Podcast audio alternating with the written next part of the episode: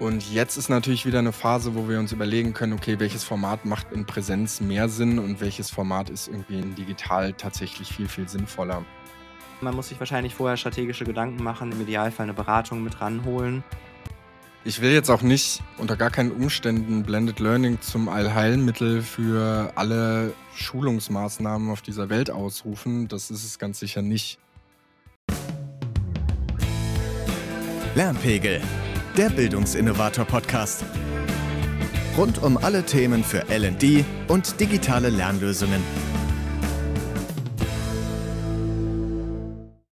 Hallo und herzlich willkommen. Du bist in deinem Unternehmen für LD verantwortlich und stehst vor der Herausforderung, eure bestehenden Schulungen und die Anforderungen der digitalen Welt anzupassen? Marc und ich besprechen in dieser Folge, wie du sicherstellen kannst, dass der Lernerfolg genauso hoch ist wie bei Präsenztrainings welche Tools oder Plattformen die besten für die Bedürfnisse deiner Lernenden und Organisation sind und wie du mögliche Widerstände gegen die Umstellung auf digitale Schulungen überwinden kannst. Außerdem sprechen wir über Strategien und praktische Lösungen, mit denen du den Wechsel von Präsenztrainings zu E-Learning-Formaten wie geschnitten Brot auf die Bühne bringst. Marc, hi, herzlich willkommen. Hi Sebastian. Ich freue mich. Dito. Schön, dass wir beisammen sind, heute mal wieder zu zweit. Lass uns direkt starten ich habe es gerade ein Stück weit schon angedeutet.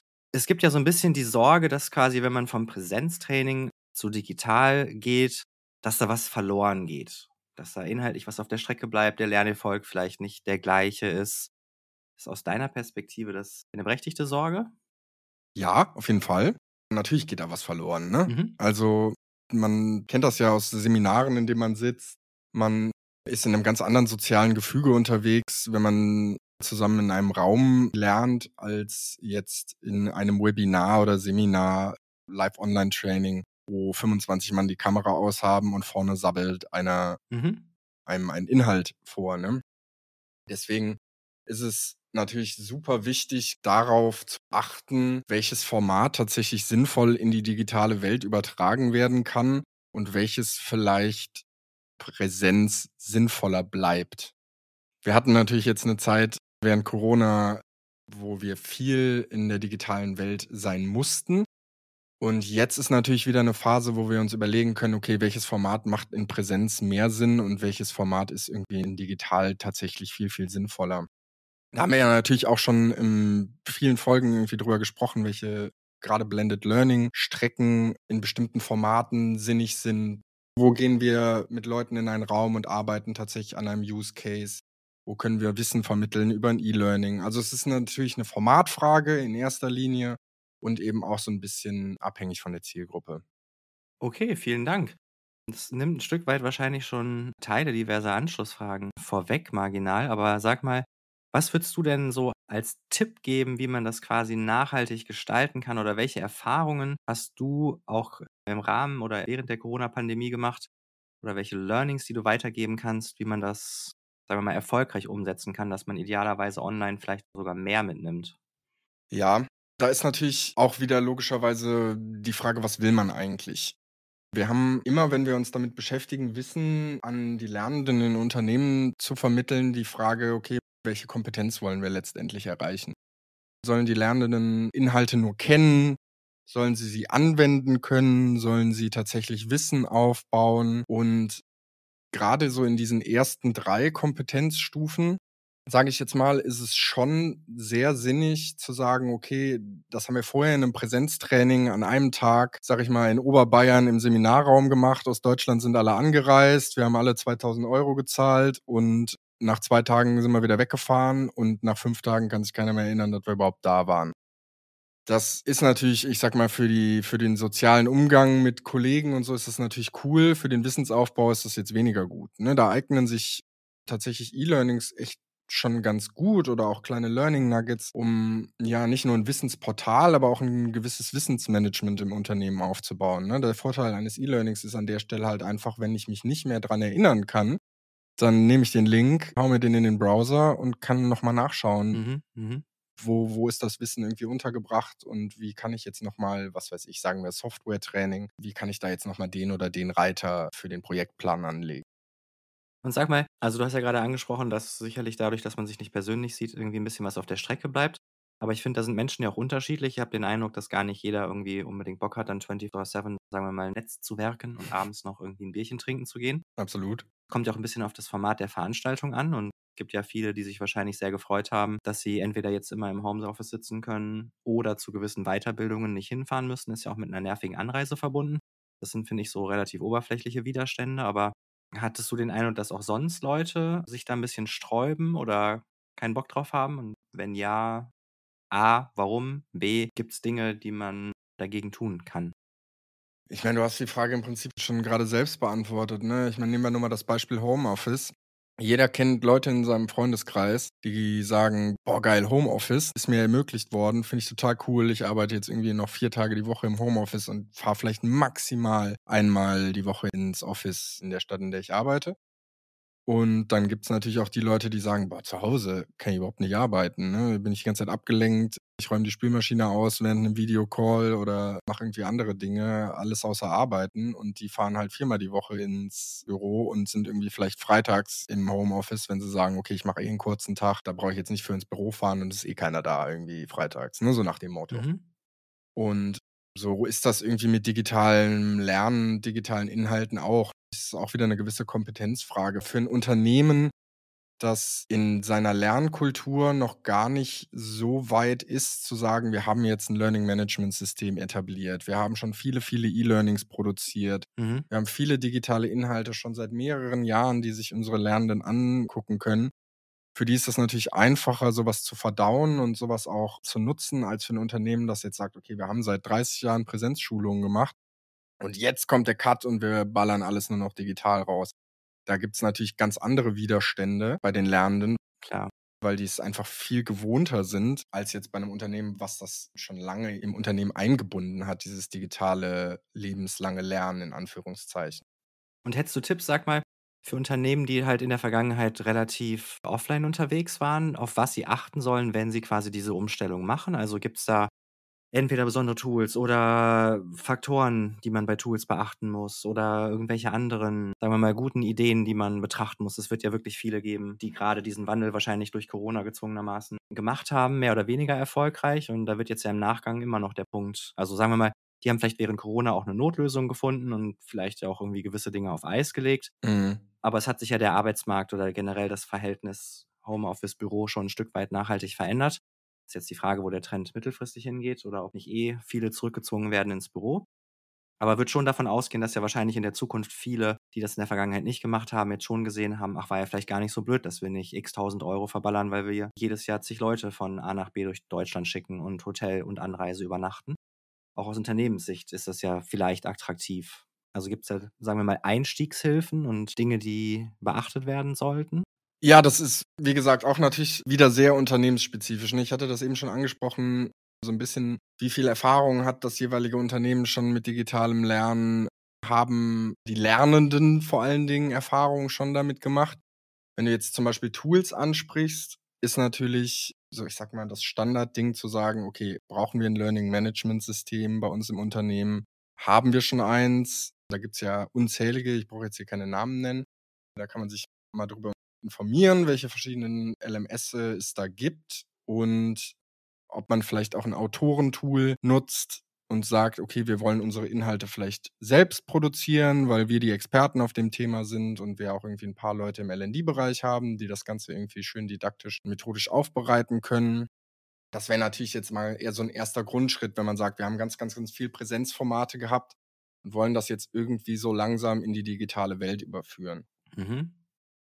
Da kommt dann aber auch noch dazu, dass man im zweiten Schritt logischerweise, und das kennst du ja genauso gut wie ich, ich meine, wir haben in vielen Projekten schon zusammengearbeitet, sich auch die Frage stellen muss, ist das jetzt der richtige Inhalt, den ich als digitales Format nutzen will?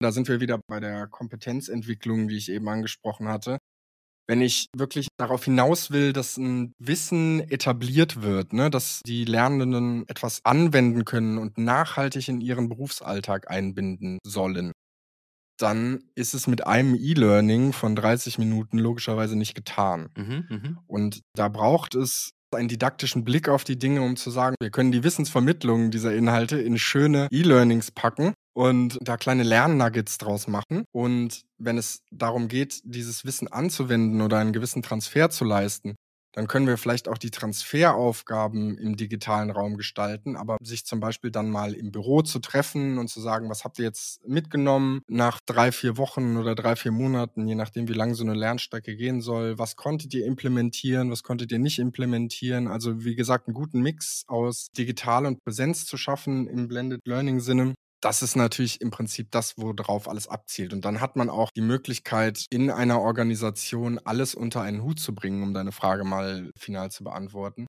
Nämlich sowohl Wissensaufbau im digitalen Sinne zu gestalten, als auch Transfer und Etablieren von Inhalten im Präsenz zu gestalten und eben auch dann umzusetzen.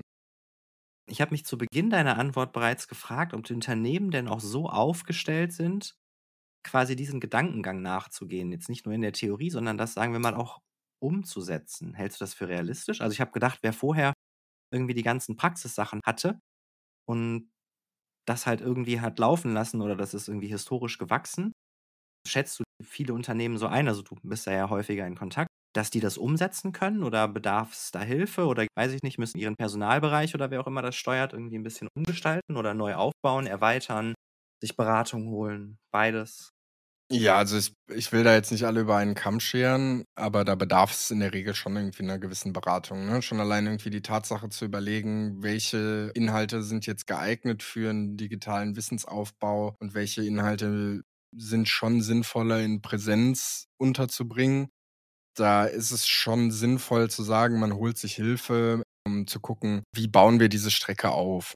Ich sag jetzt mal, um das Ganze mal in ein Beispiel zu gießen, so die, diese klassischen Software-Trainings. Das ist natürlich ein cooles Beispiel, was man digital lösen kann. Gerade auch, wenn man jetzt sagt, ne, wir haben eine neue Software im Unternehmen eingebunden, alle Mitarbeiter müssen diese Software nutzen. Mhm.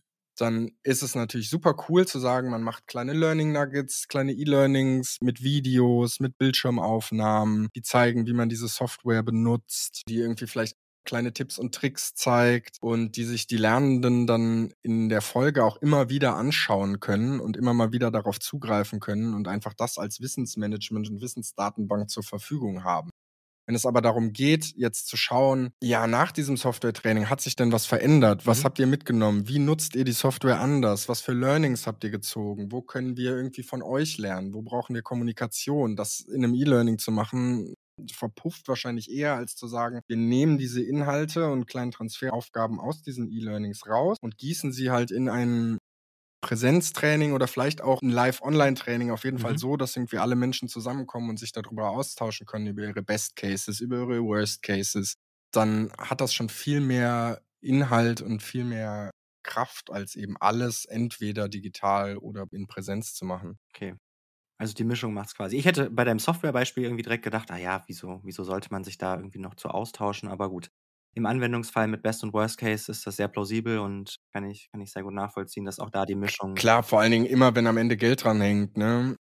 Wenn da irgendwie Fehler in der Software passieren, die am Ende das Unternehmen Geld kosten, weil ich sag mal, 25 von 75 Mitarbeitern alle den gleichen Fehler machen, ist es durchaus sinnvoll, sich vielleicht mal in Präsenz darüber auszutauschen, wie man zum Beispiel Fehlerquellen eindämmen kann. Ja, ne? natürlich. Ne?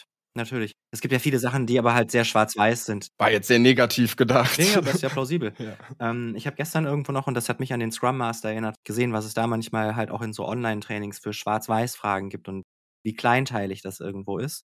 Und hatte deswegen irgendwie gedacht, ah ja, bei Software und bei, bei so theoretischen Sachen geht das.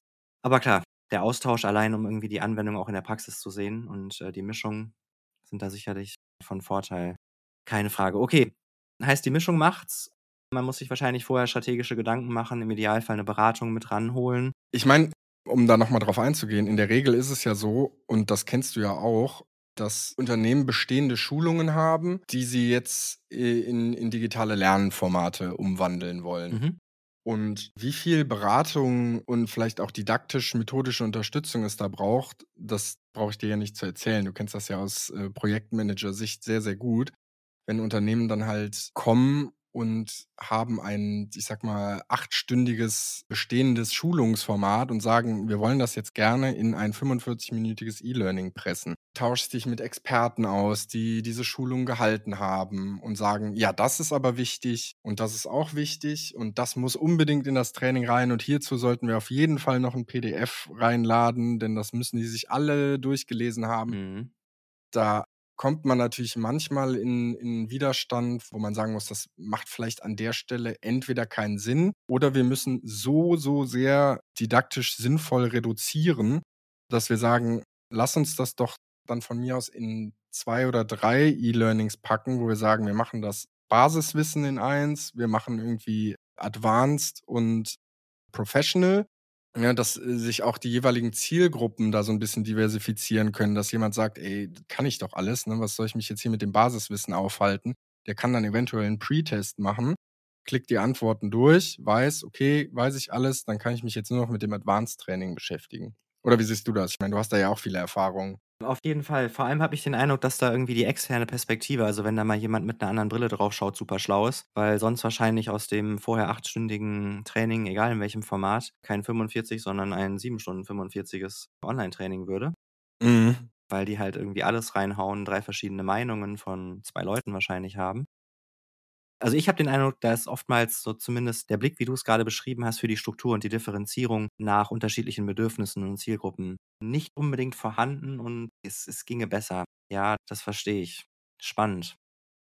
Ja, ne? Und in so einem Präsenzformat hast du halt schnell die Möglichkeit oder als jemand, der auch schon viel vor Gruppen gestanden hat, du siehst ja den Leuten im Gesicht an, wenn sie gerade irgendwas nicht raffen.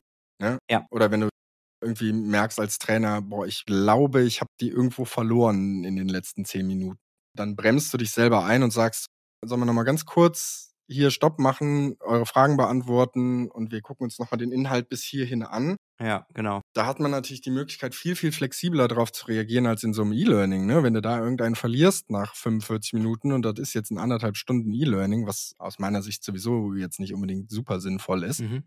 Diese Möglichkeit hast du halt in einem E-Learning nicht. Klar kannst du immer wieder Rückbezüge zu Wissen herstellen, kleine aktivierende Quizfragen oder Interaktionen einbauen, die jetzt keine große Hürde darstellen, sondern einfach so ein bisschen immer mal wieder das Wissen aufgreifen aber du kannst halt nie wirklich feststellen, ob du jetzt alle irgendwie abgeholt hast. Und das ist ja im Prinzip auch eher immer so eine Wunschvorstellung, dass dann alle Lernenden am Ende auf demselben Stand sind. Das hast du in der Schule früher nicht gehabt nach zwei Stunden Englisch und das hast du heute auch nicht nach zwei Stunden E-Learning, dass alle auf demselben Stand waren. Der eine ist halt aktiver dabei und der andere eben ein bisschen weniger aktiv.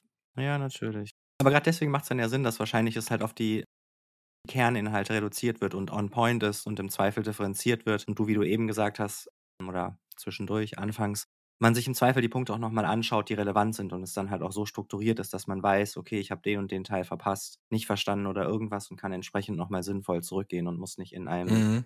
zweieinhalbstündigen E-Learning mir die Stelle raussuchen, sondern muss halt heute mal in den Basics gucken oder in Advanced Teil 2, um irgendwo in die Komplexität einzusteigen, weil mir da irgendwas fehlt. Absolut.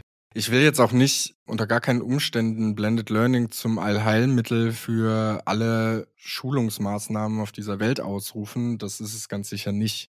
Wir hatten jetzt letztens den Fall zum Beispiel, dass wir bei einem Kunden waren und es genau auch um so ein bisschen um diese Thematik ging und dann gesagt wurde, ja, wir haben aber ja zum Beispiel auch Trainings, wo sich, in dem Fall waren es zum Beispiel Facility Manager, nur ein Zertifikat abholen, dass sie eine bestimmte Tätigkeit ausführen können. Ich sage Mhm. jetzt mal ganz plakativ Glühbirne wechseln, ja, Mhm. weil es in einem gewissen Gefahrenumfeld ist. Ne? Die Glühbirne im Chemielabor wechseln so. Mhm. Dafür brauchst du ein Zertifikat als Facility Manager, sonst darfst du das nicht machen. In der Regel machen die das sowieso schon, aber irgendwann stand halt mal der Chef im Chemielabor und hat gesehen, so, hast du eigentlich das Zertifikat? Nö, hab ich nicht. Ja, dann mach das mal bitte. Dafür brauchst du kein Blended Learning. Ne? Ja. In der Regel wissen die alle, wie sie diese Tätigkeit ausführen und dann ist ein kleines, kurzes E-Learning, was die dazu befähigt, dieses Zertifikat zu bekommen, eine sinnvolle digitale Maßnahme und spart viel, viel Geld, als alle Facility Manager aus diesem Unternehmen jetzt auf eine Schulung nach Berlin zu schicken für zwei Tage und denen irgendwie vorzutanzen, wie sie im Chemielabor die Glühbirne wechseln. Ne? Da schmeißt du viel mehr Geld mit raus, als eben so diese Befähigung in einem digitalen Raum zu schaffen. Wobei ich das Bild vor Augen gerade sehr amüsant finde. Aber ich, bin inhaltlich bei dir. Andererseits gibt es dann eben Inhalte, die längerfristig angelegt sind, die sowohl digitale als auch Inhalte in Präsenz brauchen, um eben langfristig in, in dieses Etablieren und Umsetzen von Inhalten in den Arbeitsalltag, dass das gelingt. Mit Blick auf die Uhr würde ich behaupten, wir sind am Ende der heutigen Folge angelangt. Kurz zusammenfassend ist es sicherlich zu sagen, man muss das Thema strategisch angehen. Man muss jede Situation individuell bewerten, sowohl im Hinblick auf den Umfang des zu gestaltenden Trainings als auch die Formate und die Notwendigkeit der Formate. Das sind meiner Meinung nach die Key Points, die man nicht außer Acht lassen darf. Vielen Dank, lieber Marc. Danke auch, hat Spaß gemacht. Dem kann ich mich nur anschließen. Wenn ihr noch irgendwelche Fragen oder offenen Punkte habt, schreibt uns gerne, kommentiert die Folge. Wir ergänzen gerne oder nehmen das in einer weiteren auf. Wir hoffen insgesamt, dass dir die Folge und das Thema natürlich gefallen hat und Spaß gemacht hat und dass du was für dich und deinen LD-Bereich mitnehmen konntest. In den Show Notes findest du den Link zu unseren kostenlosen Büchern und den Werkzeugen. Schau gerne rein, was da wertvolles für dich bei sein könnte und klick bei Gelegenheit natürlich auch gerne auf Abonnieren, lass uns eine Bewertung da. In 14 Tagen haben wir unseren lieben Kollegen und Learning Consultant Tobi Schnell zu Gast und sprechen mit ihm über das super wichtige Thema Lerntransfer. Wir schauen uns an, wie du dafür sorgen kannst, dass deine Lerninhalte nicht nur stumpf konsumieren, sondern auch nachhaltig im Arbeitsalltag anwenden. Wir freuen uns schon. Wir von Bildungsinnovator zeigen dir, wie Lernen zum Vergnügen wird. Mach's gut. Tschüss. Danke fürs Zuhören. Das war Lernpegel, der Bildungsinnovator Podcast. Wenn du noch Fragen zu den Themen der Folge hast oder dich spezielle Bereiche rund um LD und digitales Lernen interessieren, dann schreib uns an podcast.bildungsinnovator.com.